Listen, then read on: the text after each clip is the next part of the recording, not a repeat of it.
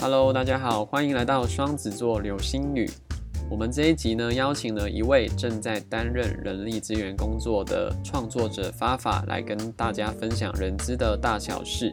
如果你是刚进社会的新鲜人，或者是正在求职的人呢，想要知道面试前我们应该如何去准备，让成功的几率提高，或者是人力资源这份工作到底适不适合你的话，可以继续收听这一集的节目哦。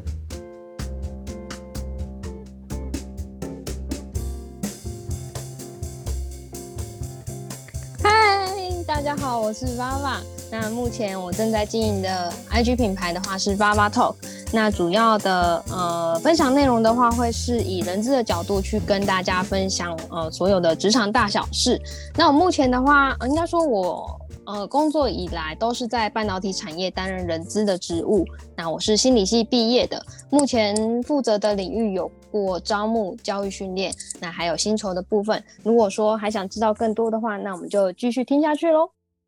刚才发法也有说到，就是发法是从心理系毕业的学生。那我想问一下，为什么后来就变成就是想要走人力资源的这个方向呢？应该说，心理系它其实分了呃不同的领域，比方说我们可能很常听到啊临床的领域，就是在走心理师的职务，那也有的是走智商，比方说像是学校的辅导老师。那其实里面还有一个分支是工商心理学的这一块，它其实就可以偏呃里面的话就有一条路的话是通往人资的道路。所以其实我在大学的时候，大三的时候。就下定决心想要走人资这个职位了。哦，了解。那那你一开始的实习的是什么样的机构啊，或者是什么样的公司？嗯，其实蛮特别的，因为刚好呃学校有跟救扶站配合。呃，救扶站当时我去实习的一个职缺，它其实就是救护员的职缺，那就是帮助那些身心障碍者去找到。呃，去媒合他们的工作，那其实也跟在救护员身边，就是陪伴那些身心障碍者，可能到工作，然后认识带他们认识新环境，然后告诉他们说工作应该怎么做。那确定双方都是适合的，我们才会救护员才会让这个员工去那边开始上工这样子。所以他的工作的性质算是算是人力分配的相关的性质吗？嗯，可以这么说，但是可以，我我当时是把它想成说，哦，救护员他的角色的话，他其实就是在帮身心障碍者找到合适的工作。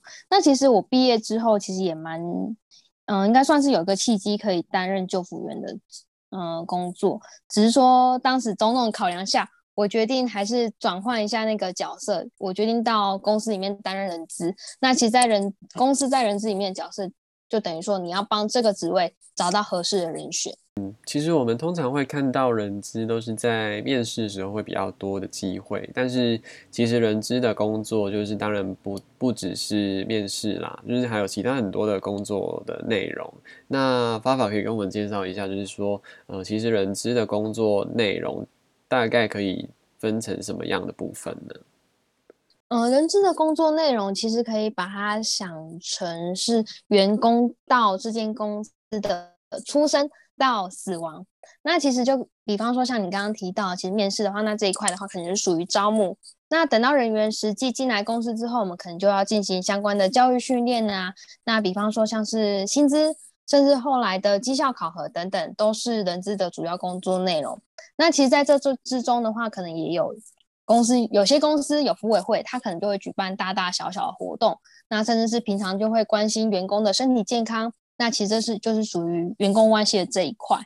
到最后，嗯，可能员工他因为个人的因素，也许要转职，也许因为家庭因素要离开这些公司，那其实这部分的话，也是有人资整个去做负责的。那会不会说，就是有什么样的人，或者是有什么样的人格特质，会比较适合做这份工作呢？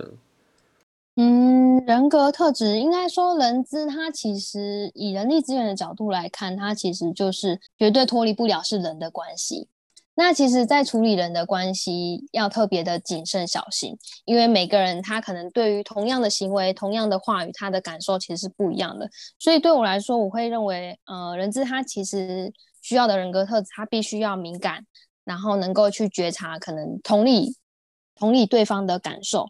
那再来是你的逻辑思考能力一定要有，因为不可能说员工说什么就是什么，你必须要有准，嗯，内心要有自己有一把尺去判断员工。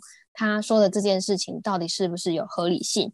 那如果不合理的话，你要也要有一个沟通协调能力，去让员工讲出他可能心里内心真正的话，达到嗯双方都可以认可的一个状态，这样。嗯，所以其实它跟心理学或者是心理层面的一些知识还是会有相关的。那如果那如果说是以硬实力来讲的话，就是他会有什么怎样的需求吗？嗯，如果是以硬实力来讲的话，法规能力一定要有。那再来的话，以软实力来说，可能就是刚刚提到谨慎，然后也要善于沟通，逻辑清晰，那甚至是敏感觉察、同理这一块。嗯嗯，了解。所以其实还是有一些一定要、一定要去学、一定要去背的知识啦。但是如果说我今天真的没有任何经验，我在未来还是想要当人资的话，那我可以怎么做吗？或者是有什么样的途径可以让我去认识这份工作吗？我觉得其实它不止局限在人资的职位。如果说你今天想要转职到另一个领域，甚至是你可能觉得，呃，跟你以往工作经验不同的领域，第一个你一定要先做的是，你要了解你未来想要走的这一块、这个方向、这个职缺，它的工作内容到底是什么。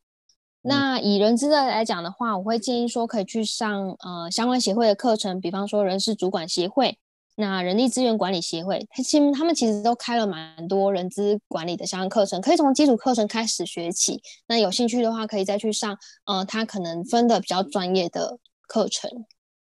哦，那哎，我可以问一下，就是你刚才讲的那课程啊，它就是比较算是官方的那种课程吗？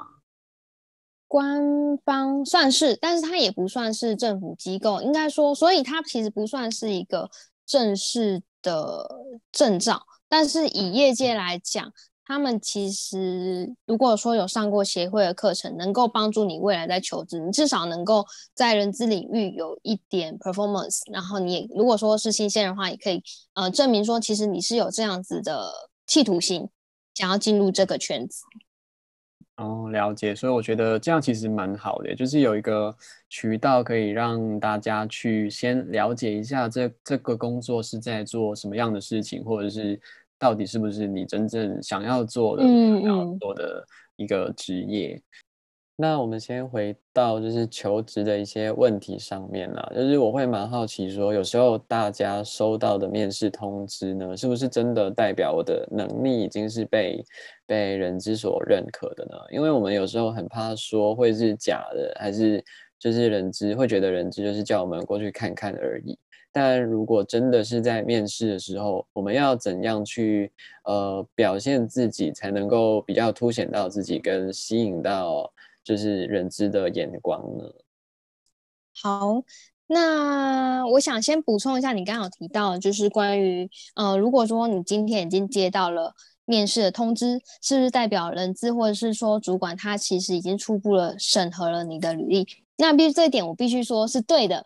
像比方说，很常有业，嗯，应该说很常有人在说啊，我是被人资抓去做业绩的啦。我真的很想很想澄清，是没有做业绩这件事情的。我们人资没有那么闲，把一个我们可能不认为有资格的人，呃，请来公司，然后耗费了可能需要作答专业试题、写资料的时间，然后再请你回去，就为了得到那一呃数字一的数据，其实是没有的。所以我必须要澄清这一块。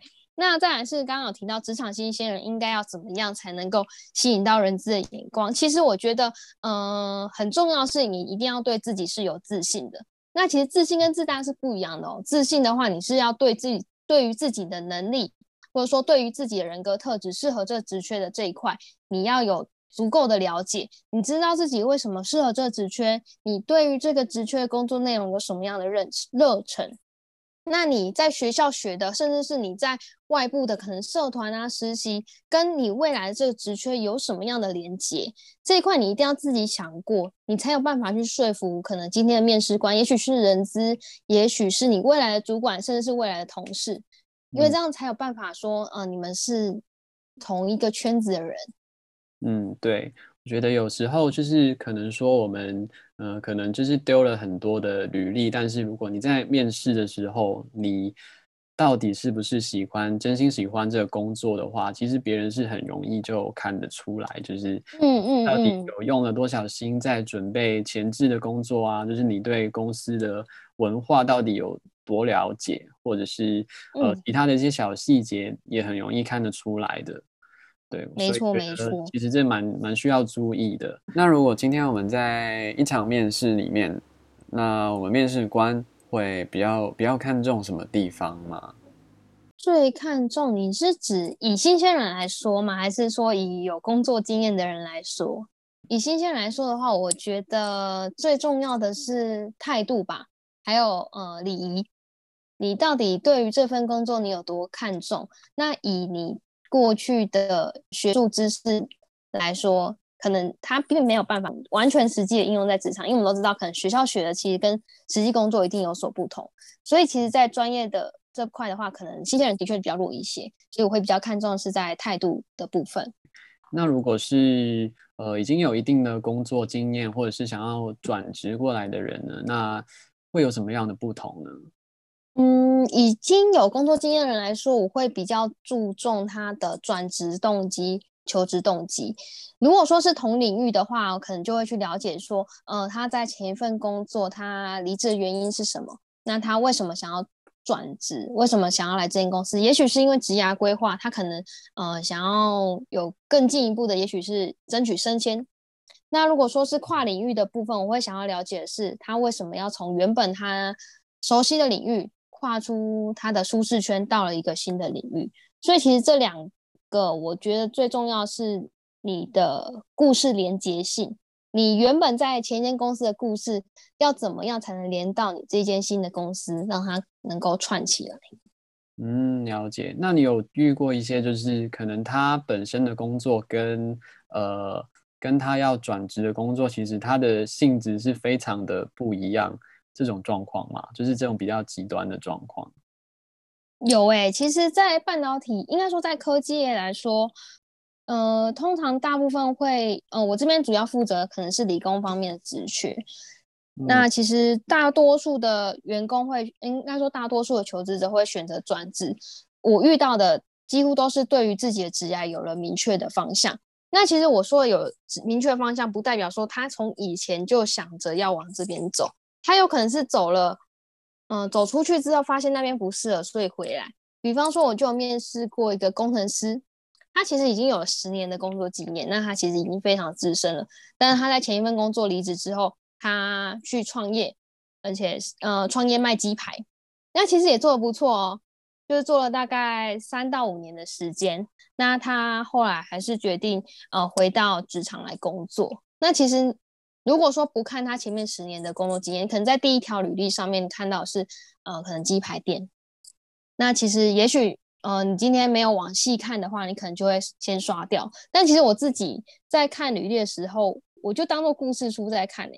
其实我就像我之前，嗯，前面对话一直提到说，故事的连接性，故事它有没有办法连接起来？嗯，所以后来看到这个人员的履历之后，哎，发现他其实前面是有十年工作经验，而且跟我们这职缺完全完全非常的相符。就约来谈了之后，他就跟我分享他的，呃呃，应该说人生经历吧，因为他其实中间也经历过，也许呃生小孩，就是老婆生小孩，他所以他必须嗯回去照顾家庭，那可能创业跟老婆一起创业等等。那后来选择返返回科技公司，其实我觉得对我来说。你只要你能够对你自己的人生负责，我我觉得，呃，人资的职位只是要确认你对于这份工作的动机是什么。我并不会去卡说，哦，你不适合我们公司怎么样子。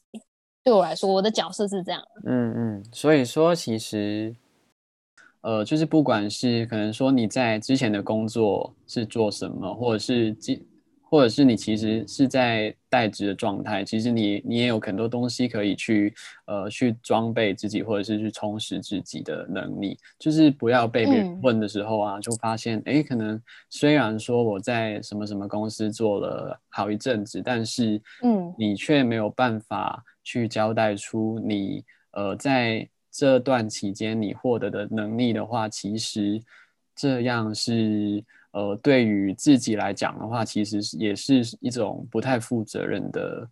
嗯嗯嗯，对，确实是因为我会觉得说，你应该要，呃，应该说每个人他都应该要为自己做每件事情，你知道你自己在干什么，那是最重要的。也遇过蛮多求职者，他可能工作都很稳定，但是他就是想要休息一年的时间，或者说，呃，出去澳洲换宿。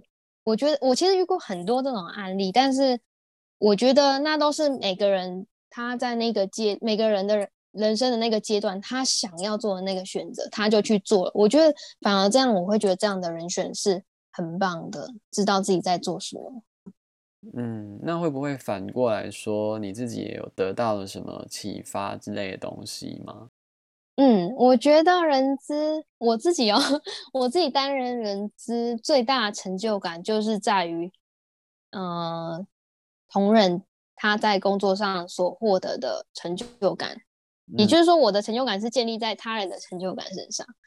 嗯，比方说，可能我面试找到一个人选进来，那他其实，在面试的时候，他其实对于自己的职业选择是一个迷惘的状态。那我觉得其实也没关系，因为谁，呃，谁没有迷惘过？我自己也迷惘过啊。所以，但是他当时选择了这个，呃。这个职位，他决定要进来这间公司，那他就好好做。那其实，在试用期期满之后，也获得了蛮不错的考核成绩。他当时就有写一封信，或者然后打电话送我小点心，感谢我当时在面试的时候，呃，其实算是开导他，应该说开导嘛，还是说指引他说他未来可以怎么做？那其实目前在公司的表现也都蛮蛮稳定的，这是应该算是我印象蛮深刻的事情。嗯，我也觉得，就是我觉得这件事情是蛮感动的啦。就是他之后还会送你小点心去谢谢你什么的。那那这种情况会很常遇到吗？就是有面试过这么多的经验。嗯，蛮多这种人选的。其实对于人资来说，对我来说是蛮暖心的。当然也有遇过，就是可能我们发 offer 出去，但是对方婉拒我们。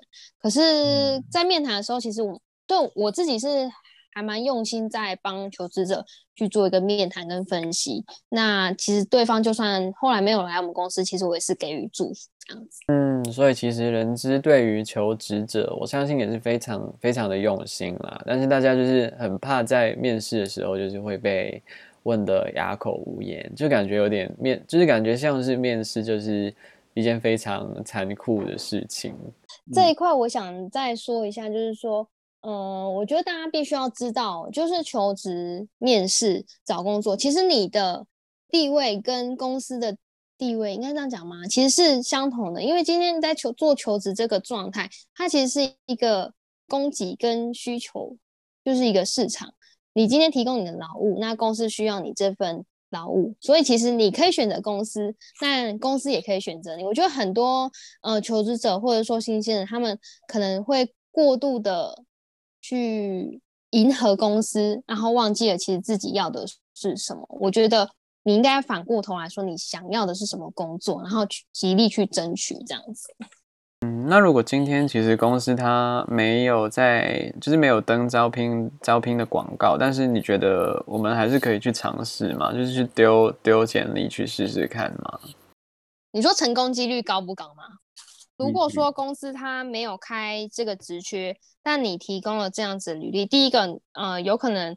是，然后你你第一个你能做过能够做到就是能够加强人资对你的印象，那当然也有可能其实人人资很忙，但是你今天借履当然也有可能呃被忽略，因为对对于人资招募那个职位来说，他可能就觉得那不是他呃第一时间要处理的事情，但我觉得那也是一个机会，因为你你没有办法去呃猜测说公司未来会不会开职缺，那当你对于呃当人资对你这个人选有印象的时候。嗯，未来他有这个职缺的时候，应该就会想到有你这个人选，因为像我之前就遇过，嗯，当时是面试一个职缺，但那个人选没有录取。但我觉得说他可能适合某个职缺，所以我跟他说，呃，也许未来我们公司有这职缺的时候会再通知你。但后来公司真的过没多久，我我我真的完全没想到，大概过两三个月，公司真的开了这个职缺，然后我在跟人选联系的时候，他其实也吓了一大跳，他以为我只是发个感谢函，然后可能因为大多数感谢函不是说感谢你，嗯，其实你的能力很优秀，那我们会先先将你列入人才库这一类型的话嘛。那他其实当时真的以为我只是讲讲而已，但后来的话，就是面了面试了这个职缺，还真的录取了。哦，真的，就是有时候别人可能会，就是会误会，可能说是以为是一些客套、客套的说套的话嘛。对对对。然后我在网上面，就是在一些论坛上面会看到啊，就是讲说他们面试的经验，然后他们有些人就觉得，常会觉得说，就是人资问的问题，就是跟他们就是非专业的问，就是常会问一些非专业的问题，然后。可能问的方式也是很容易把别人的心情搞得不太好。那你自己的话，有有看过这种的情况吗？嗯，以我的经验来说的话，其实像嗯，可能问一些非专业的问题，或者说问的方式容易激怒对方，这种面谈方式的话，我我我们都会称为它叫做压力面谈。但其实我自己是非常非常不喜欢这种的面谈方式，尤其是在一对一面谈的状状态下，因为就像我前面有讲到，其实求职它是一个双方平等的关系。那为什么求职者来，他必须要接受这种审问的态度，或者说，呃，可能不太友善？当然，求职者在经过这样的呃面谈状况下，他有可能就对于这间公司产生了负面的感受。所以，其实我自己是。呃，不是很喜欢这类型的面谈方式。那当然，有些呃面谈模式是采团体面谈的，可能有三个面试官、四个面试官。那这时候，也许主管他们就会说好说，哦，谁要当白脸，谁要当黑脸。我觉得这样子的状态比较像是让你了解说，可能未来有可能你的主管会是这样子对你，你必须要面对这样子的压力。这种的话，我觉得 OK。可是如果是一对一那种，然后完全求职者是处在一个状况，他觉得他自己被羞辱，我觉得那很有很大的机会就是那个面试官有问题。所以其实就是压力面谈本身也是其中的一种一种方式嘛。对，它算是情境式面谈的一种。那你们会怎么决定说用哪一种的方式，就是团体跟个人的方式去去进行面试呢？嗯，我觉得在团体面试的设计上有两种可能。第一个是他可能想要节省他的面试时间，因为他一次就可以面谈可能五位人选甚至十位人选等等的，那这是其中之一。第二个的话，他可能这职务他必须要具备的能力是沟通协调角色，也许他今天是要负责专案的类型工作，或者说他这个工作他可能需要有高度沟通，嗯，还蛮。频繁做沟通，所以他必须要从这个团队、这个团体面试中去了解说，哦，你可能在许多人中你会担任什么样的角色？那有些团体面试他会设计一些关卡，让呃各个求职者他们成为一个团队去完成一件小任务。那也有可能是呃就是单方面的提问，但你必须要去补充他人的说明这一块。我觉得要看这个职缺，他可能想要看的是什么。当然，大概大概有这两种可能性。嗯，因为我自己也有遇过，就是团体面试。然后我的经验呢，就是那个时候是在一间玻璃的房间进行，然后房间里面大概有四多四到五个人。然后一开始呢，就是人资会先进来打招呼嘛，然后就是讲了一些事情之后，他就先离开这样子。然后，然后。因为我们里面的人不知道他会不会去偷看或者是去观察什么的，然后就是我们就是会自己故意的去找话聊，然后因为我们不知道他有没有在偷看这样子，所以所以他们是真的会在偷看吗？嗯，会耶，会偷看，或者是说其实。也不一定要离开那个房间，有可能人资或是面试官他就在那个房间里面看你们去做讨论。因为一个团队中一定会有领导者，也会有跟随者，那甚至有统合的部分。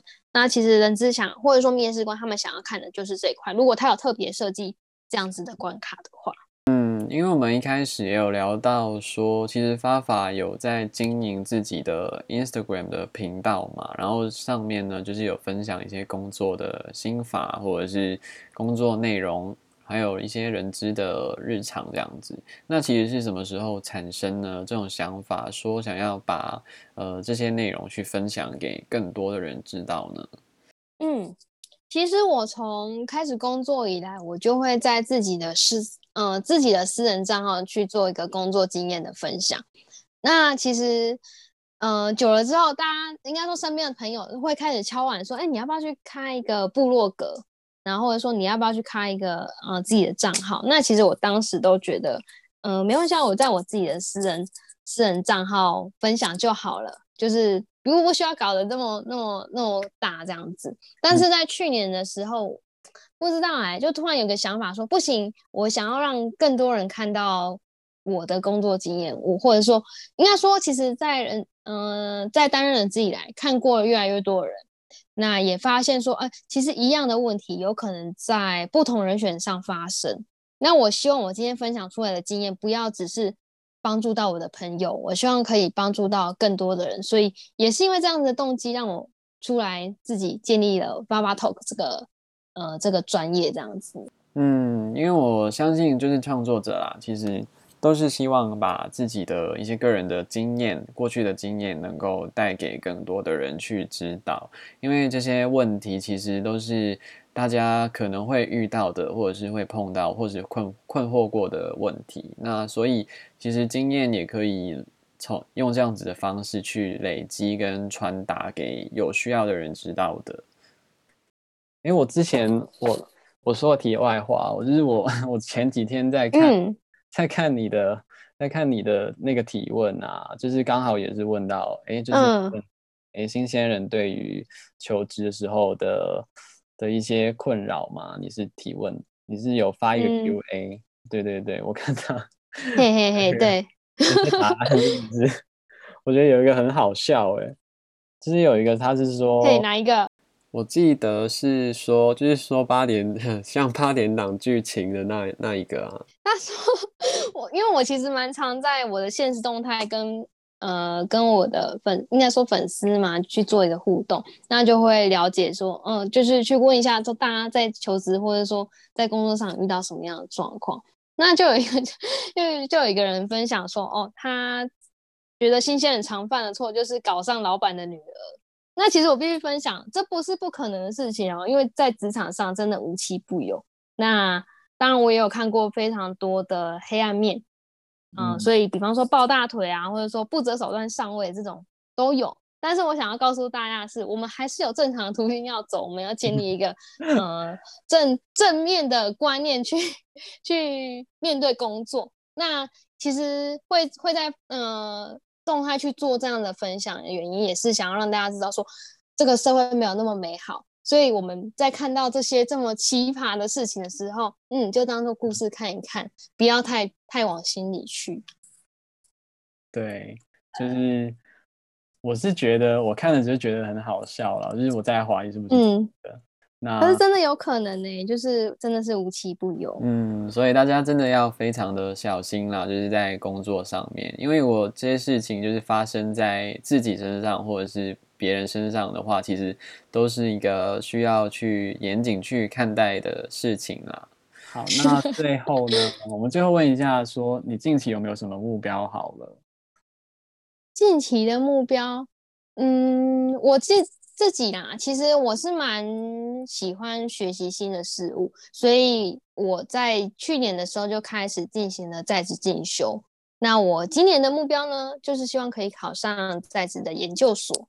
那未来也可以分享更多更丰富的内容，然后更更具学术知识的内容分享给大家，这是我的小小的短期目标。嗯，我相信一定是没有问题的。那希望发发以后也可以带更多实用的资讯跟我们去分享。在最后呢，我们再次谢谢发法上来我们的节目，跟我们还有听众分享了关于人资的工作。那在我们将来要面试的时候，或者是工作的时候呢，给了一些很好的建议。所以希望这一期的节目可以确实的反馈给我们的听众在呃面试时候的困惑。那如果对于本集的内容有兴趣的话，也记得可以在追踪发法的 IG 的频道，那上面会有更多详细的资讯哦。那我也想感谢一下，就是很高兴能够来到双子座流星雨的频道。那这边的话，也谢谢大家听完我们今天的访谈。那我说，呃，大家还有什么问题的话，都可以在私讯让我们知道。拜拜，拜拜。